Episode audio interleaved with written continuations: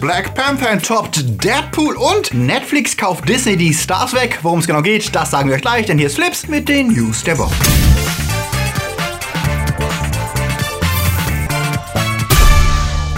Die Themen der Woche. Games sind schuld am Amoklauf, Berlinale geht vor die Hunde, das Geheimnis des Millennium Falcon enthüllt, Black Panther gegen Deadpool, Netflix gegen Disney und Drogen für die Sims. Flips wird im Februar unterstützt von unseren Flips Guardians Daniel Schuh, Dominik Richter, Two Barts, One Cup, Downey Dwarslöper, der Recke vom Well, Onno Dreipolz, Anja Scholz, Akoya, Patrick Schmidt, JFK Faker, T-Unit Marc-André Schreiber, Sepp Kerschbaumer, Seko Pillasch und Luca Kamens. Und ebenfalls vielen Dank an unsere Junior Guardians für ihren Support. Support. Die Berlinale ist gestartet und das mal ausnahmsweise mit einem ganz spannenden Film. Wes Anderson Stop-Motion Story Isle of Dogs. I love Dogs. Der Story um einen Jungen, der sich auf eine Reise zu einer Insel begibt, auf die alle Hunde seiner Stadt verbannt wurden. Ataris Reise heißt der Film bei uns und zum Start waren die prominenten Sprecher der Figuren auch alle gekommen. Von Bill Murray über Tilda Swinton bis Jeff Goldblum. Das war übrigens das erste Mal, dass die Berlinale mit einem Animationsfilm eröffnete. Bis zum 25. Februar können sich Filmfans jetzt wieder im Wettbewerb, aber auch in den unzähligen Unterkategorien wie Panorama Panorama, Perspektive deutscher Film, Generations, Talents und und und neue und oft ungewöhnliche Filme anschauen und darüber diskutieren. Als Highlights gelten dieses Jahr unter anderem die Serienversion des Peter Weir Meisterwerks Picknick am Valentinstag, Steven Soderbergs auf dem iPhone gedrehter Thriller namens Unsane, das Regiedebüt von Idris Elba, die Romanadaption Yadi und Christian Petzolds Drama Transit, ebenfalls eine Romanadaption. Attacke! Ja, so ganz kampflos will sich das Filmstudio Fox wohl doch nicht der Disney-Übernahme ergeben, denn auch wenn sie in einem Jahr schon zur Maus gehören könnten, planen sie fleißig weiter eigene Filme, die Disneys MCU in die Quere kommen könnten. Im Januar wurde ja bekannt, dass Deadpool-Regisseur Tim Miller einen Kitty Pride-Film entwickelt. Jetzt berichtet Deadline, dass sie bereits einen Drehbuchautoren gefunden haben. Brian Michael Bendis soll das geheimnisumwitterte Projekt im X-Men-Universum schreiben, das auf den Codenamen 143 getauft wurde. Bendis ist als Comicbuchautor legendär. Er arbeitet zwar derzeit für DC, hat aber für Marvel unter anderem Miles Morales für die Ultimate Spider-Man Comics erfunden und Jessica Jones, die er als Vorlage für die Netflix-Serie diente. Worum es genau in 143 gehen wird, Fans spekulieren, es könnte ein Hinweis auf den Uncanny X-Men Comic von 1963 sein, in dem Kitty Pride an Weihnachten alleine in Professor Xaviers Schule ist und sich mit einem Engarei-Dämonen herumschlagen muss. Kitty Pride war bisher in den X-Men-Filmen ja immer nur am Rande aufgetaucht, zuletzt gespielt von Alan Page in Zukunft ist Vergangenheit. Wäre doch eigentlich sehr cool, wenn wir sie mal als Hauptfigur erleben könnten, vorausgesetzt, dass der Film schnell genug gedreht wird, dass er noch vor der Übernahme durch Disney fertig wird. Denn wir wissen ja, wie keen Marvel-Boss Kevin Feige Darauf ist, die X-Men ins MCU einzugliedern. Was meint ihr dazu? Wollt ihr überhaupt noch Filme sehen, die nicht im MCU spielen? Schreibt es uns in die Kommentare. Und wenn wir gerade so schön beim MCU sind, Black Panther entwickelt sich ähnlich wie Wonder Woman zu einem Phänomen. Mit einem prognostizierten Eröffnungswochenende von 200 Millionen Dollar in den USA könnte er zu einem der größten Starts des MCU ever werden. Getragen von sehr positiven Kritiken und begeisterten Publikumsreaktionen in Previews wird der Film als Wendepunkt für schwarze Figuren im Hollywood-Kino begriffen. Das mag jetzt übertrieben klingen, immerhin gibt es ja Stars wie Will Smith oder Eddie Murphy und es gab auch schon schwarze Superhelden wie Blade und Spawn. Doch Black Panther ist tatsächlich der erste Film, der fast ausschließlich mit Schwarzen besetzt ist, der trotzdem auf den Massenmarkt zielt. Mit allem, was dazugehört. Cross-Promo, Spielzeugen und Merchandise. Die schwarze Community in den USA feiert den Film, ob Schulkinder mit spontanen Dance-Offs reagieren auf die Nachricht, dass sie alle den Film sehen dürfen oder das simple Poster schwarze Fans staunen lässt, die meinen, ein Hollywood-Blockbuster mit Schwarzen auf dem Poster, ihr wisst gar nicht, was das bedeutet. So dürfen sich Weiße also quasi immer fühlen. Black Panther hat jetzt schon die Vorverkäufe von Civil War, Guardians 2, Thor 3 und Batman wie Superman überholt und liefert sich ein hartes Kopf-an-Kopf-Rennen mit Deadpool 2. Das Einspielergebnis von Deadpool 1 hat er jetzt schon um rund 10 Millionen geschlagen. Es wird spannend zu sehen sein, wie sich der Film in Deutschland schlägt. Traditionell ein Land, in dem Superheldenfilme deutlich schlechter laufen als woanders. Guardians 2 landete bei uns auf den Jahreschart 2017 auf Platz 9, Thor 3 auf Platz 18 und Spider-Man Homecoming sogar nur auf Platz 30 und äh,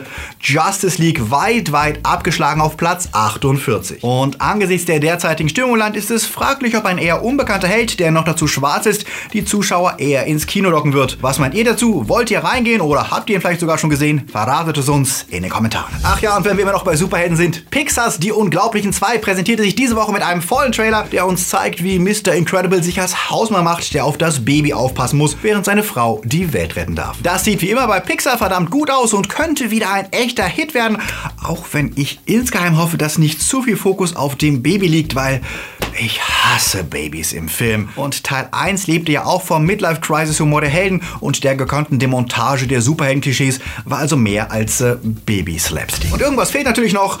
Star Wars! Natürlich. Diese Woche gab es einen neuen Trailer zum sehnlichst erwarteten Star Wars Land, das in den Disney Parks Anaheim und Florida gebaut wird. Zugegeben, so richtig fertig ist noch nichts, deswegen sehen wir auch nur die Architekturentwürfe per Kameradurchflug. Doch die geben schon einen ganz guten Eindruck davon, wie es sein könnte, als Gast tatsächlich durch Galaxy's Edge zu wandern, wie der Teil des Parks heißen soll. Der YouTube-Channel Fresh Baked zeigt ja regelmäßig, wie die Konstruktionen vorangehen und dass noch eine ganze Menge zu tun ist, bis die Zuschauer wirklich einen lebensgroßen Millennium Falcon betreten können. Apropos lebensgroß, ein Star Wars-Fan namens Mighty Jabbers Collection, der sich auf den 3D-Druck von Star Wars-Dingen spezialisiert hat, hat jetzt ein Megaprojekt gestartet. Er will einen lebensgroßen Jabba per 3D-Drucker kreieren. Der Anfang ist schon gemacht mit dem Kopf. In den nächsten Monaten soll das Projekt dann nach und nach vervollständigt werden. Ganz schön ambitioniert und wenn ihr das Ganze miterleben und begleiten wollt, wir lassen euch mal den Link dazu in der Beschreibung. Und noch mehr aus Plastik, nämlich die ersten Spielzeuge zum kommenden Han Solo-Film sind enthüllt. Die zeigen uns, wie Alden Ehrenreich als Solo aussieht, genau wie Donald Glover als Lando Calrissian und Emilia Clarks Kira und neue Stormtrooper. Und da wir ja eh alle wussten, dass es im Film um den legendären Castle Run gehen wird, gibt es zur Bestätigung das Lego Castle Run Set mit allen Figuren und natürlich dem Millennium Falcon. Ach ja, das rote Ding da ist ein Castle Droid, also vielleicht ein Roboter, der in den Minen auf Castle arbeitet oder Sklaven bewacht. Das werden wir wohl erst im Film erfahren. Genau wie den Grund, warum der Falcon zu Anfang noch ganz anders aussieht. Nicht die angedetschte Schrottschüssel, die wir in Episode 4 kennengelernt haben, sondern ein edles, elegantes Schiff. Weiß, glänzend und ohne die typischen Fänge, in dem charakteristischen Look verpassen. Denn vor Han war ja Lando der Besitzer des Falcon und der hatte ja, wie wir wissen, etwas mehr Style und Geschmack als Solo. Und Lando ist ein Party-Animal und Spieler, der besser auf sein Schiff Acht gibt. Die Spielzeuge von Hasbro zeigen unter anderem, wie aus dem weißen Falcon das wird, was wir heute kennen. Dadurch lernen wir auch, die beiden Zangen hielten ursprünglich einen Containerteil, der anscheinend irgendwie während des Films verloren geht. Die Drehbuchautoren bestätigten die Verwandlung des Falcon und betonten, dass das Schiff schon viele Besitzer hatte und jeder hat es ein wenig, wie es ihm passte, umgebaut.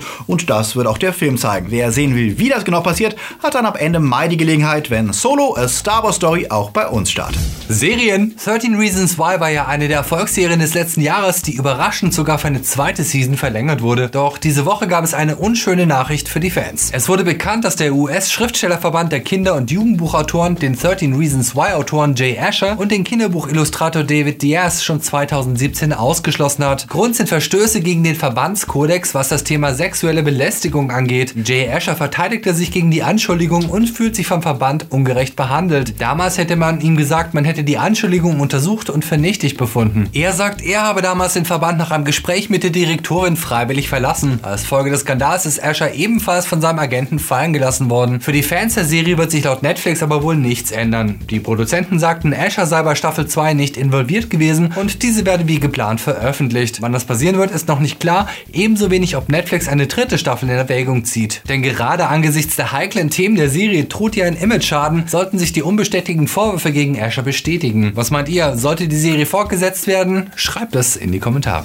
Und wenn wir gerade beim Thema sind, Ärger gab es auch bei Amazons hochgelobter Hitserie Transparent. Dort spielt Jeffrey Tambor eine Transfrau, doch auch hier gab es Vorwürfe wegen sexueller Belästigung zweier Kolleginnen. Tambor entschuldigte sich für Missverständnisse, bestritt bestritt aber die Belästigung. Nach einigem Hin und Her und Unklarheiten wurde jetzt aber klar, dass Amazon ihn nach einer internen Untersuchung der Vorwürfe aus der Serie entlässt. Die kommende fünfte Staffel wird ohne ihn auskommen, was sicherlich schwierig wird, denn immerhin ist er der Star der Show. Es herrscht Krieg! Und zwar zwischen Disney und Netflix. Das wissen wir, seit der Konzern seine Verträge mit dem Streaming-Riesen nicht verlängert hat und alle Disney-Filme und Serien im kommenden Jahr von Netflix verschwinden werden, um den kommenden eigenen Disney-Streaming-Dienst zu füllen. Doch Netflix bleibt nicht untätig und hat jetzt zurückgeschlagen. Sie lockten Produzentenlegende Ryan Murphy mit ca. 300 Millionen US-Dollar Investitionen, um in Zukunft für sie Serien zu entwickeln. Murphy arbeitete bisher für Fox und hat dort Hits wie Nip Tuck, Klee, American Crime Story und natürlich American Horror Story konzipiert. Er dürfte der wichtigste Producer sein, auf den Disney durch die Fox-Übernahme gehofft hat. Fox versuchte verzweifelt ihn zu halten und es entstand ein Anbieterkrieg, in dem auch die Amazon Studios einstiegen, was den Preis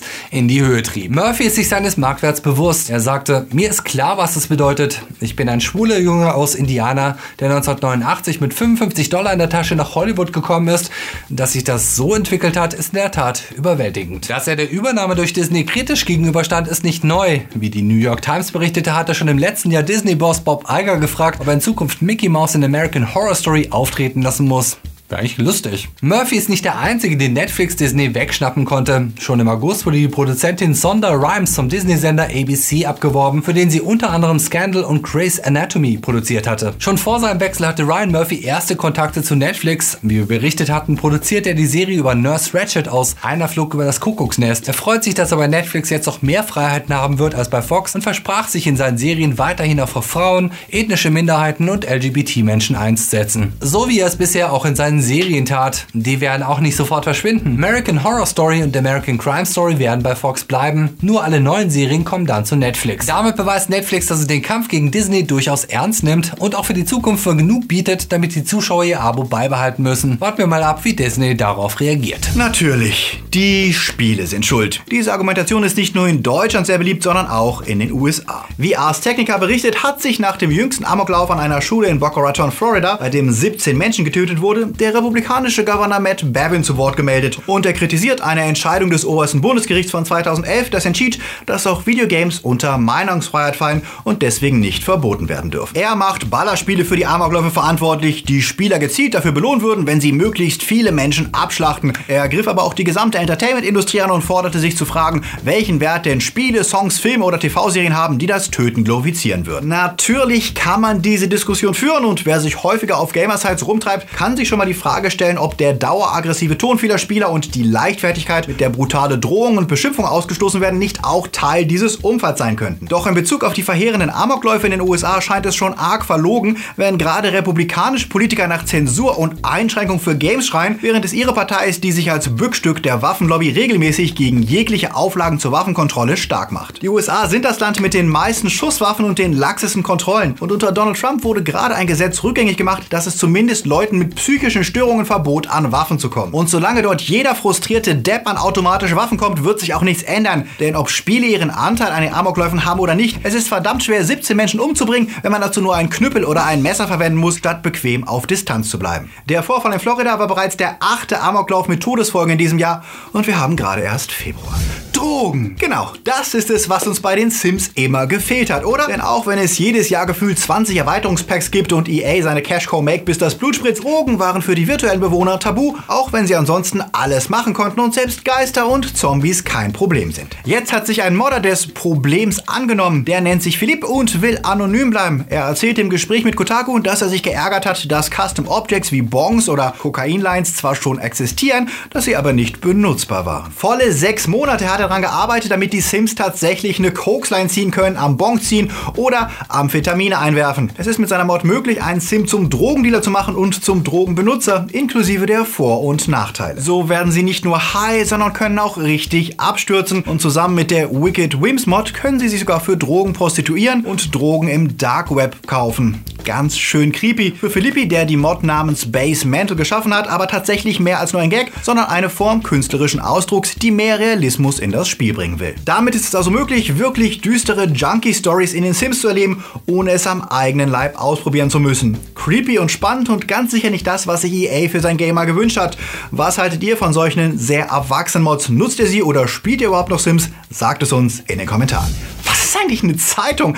Egal, hier sind sie, unsere Starts der Woche. Die Verlegerin oder kurz The Post, wie der Spielberg-Film im Original heißt, und das steht für die Washington Post, die entscheidend mithalf, die Watergate-Affäre um Präsident Nixon aufzuklären, was ja im legendären Klassiker Die Unbestechlichen erzählt wurde. Die Verlegerin ist quasi ein Prequel dazu, denn darin geht es darum, welche Zeitung sich traut, die Pentagon Papers zu veröffentlichen, die eine Verschwörung der US-Politik zum Vietnamkrieg beweisen. Doch die politischen Details sind hier mehr der MacGuffin, denn im Zentrum des Films steht Meryl Streep als Kay Graham, die damals die Verlegerin der Traditionszeitung war. Es ist ihr Kampf um Anerkennung darum, als Verlegerin ernst genommen zu werden, sich aber auch aus ihrer traditionellen Rolle als Society Lady zu verabschieden, als es um journalistische Integrität geht. Soll sie die Zukunft ihrer Zeitung für eine Enthüllung vollkommen riskieren? Das Ganze ist von Spielberg routiniert und spannend inszeniert und singt einmal mehr das hohe Lied der Pressefreiheit, die heute wieder wichtiger ist als je zuvor. Trotzdem kommt der Film auch etwas unmutig und brav daher. Er bespielt alle Klischees des Journalistengenres, aber er ist doch meilen entfernt vom dreckigen Realismus seines direkten Vorgängers, die Unbestechlichen. Dennoch, dank der starken Besetzung mit Meryl Streep Streep, Tom Hanks, Bob Odenkirk, Alison Brie und Sarah Paulson sehr sehenswert.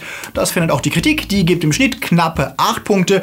Ich würde wohl 7 geben. Heilstätten, ein Found-Footage-Horror aus Deutschland, der im YouTuber-Milieu spielt. Der Regisseur von Kartoffelsalat schickt zwei Pranktuber, eine Fashion-Tuberin und ihre Freunde an einen Lost Place, eine verlassene Heilklinik am Rande Berlins. Doch das geht natürlich nicht so super aus und bald müssen alle um ihr Leben fürchten, wenn anscheinend Geister aus der Nazi-Zeit blutige Rache suchen. Genre-Kino aus Deutschland ist ja immer noch eher selten und alleine deswegen wünschen wir Heilstätten, dass er seine Zuschauer findet. Die Besetzung kann sich mit Nilam Faruk, Tim Oliver Schulz, Lisa Maria Kroll und Timmy Trinks sehen lassen. Wir waren neulich bei der Premiere des Films in einem passend freaking Kino, ebenfalls am Rande von Berlin. So ganz überzeugend fanden wir den Film leider nicht, da er viel Potenzial ungenutzt lässt. Er hat allerdings ein extrem dankbares Setting, denn die Heilstätten gibt es wirklich und dazu zeigen wir euch dann nächste Woche noch etwas mehr. Wir haben es ja in unserem Frage- und Antwort-Video diese Woche schon angesprochen. Die Patrons, die wir bisher haben, sind ja diejenigen, die derzeit dafür sorgen, dass wir mit Flips weitermachen können und dafür bedanken wir uns mal wieder von Herzen, auch diesmal wieder bei den Time Lords, die jeden Monat mit einem Zehner dabei sind und deswegen an dieser Stelle auch gebührend präsentiert werden sollen. Danke aber auch an die Patronos und Padawans, denn auch eure Spenden leisten einen wichtigen Beitrag, der uns bis hierher gebracht hat. Jeder Beitrag hilft und wenn du Flips magst und möchtest, dass wir auch in Zukunft weitermachen können, schau doch mal auf unserem Steady vorbei. Dort könnt ihr uns ab 2 Euro im Monat unterstützen, bequem per Bankeinzug oder wie gehabt auf Patreon. Wie immer helft ihr nicht nur Flips zu sichern, sondern ihr bekommt auch Goodies wie Wallpaper, Bonus-Podcasts, Livestreams bis hin zu T-Shirts und Tassen. Draufklicken und zum Flipsy werden. Das war's wieder für diese Woche und denkt natürlich dran, ihr helft uns auch, wenn ihr uns teilt und euren Freunden empfehlt. Und natürlich denkt dran zu abonnieren und die blöde Glocke zu aktivieren. Genau, und wenn ihr mehr wissen wollt, wir haben diese Woche eine neue Folge Fragen und Antworten hochgeladen. Vielleicht ist ja auch euer Kommentar da dabei. Oder ihr schaut passend zum Start von Black Panther nochmal unser Video mit Hintergrundinfos. Wir sehen uns am nächsten Sonntag wieder. Bis dahin, wie immer, läuft.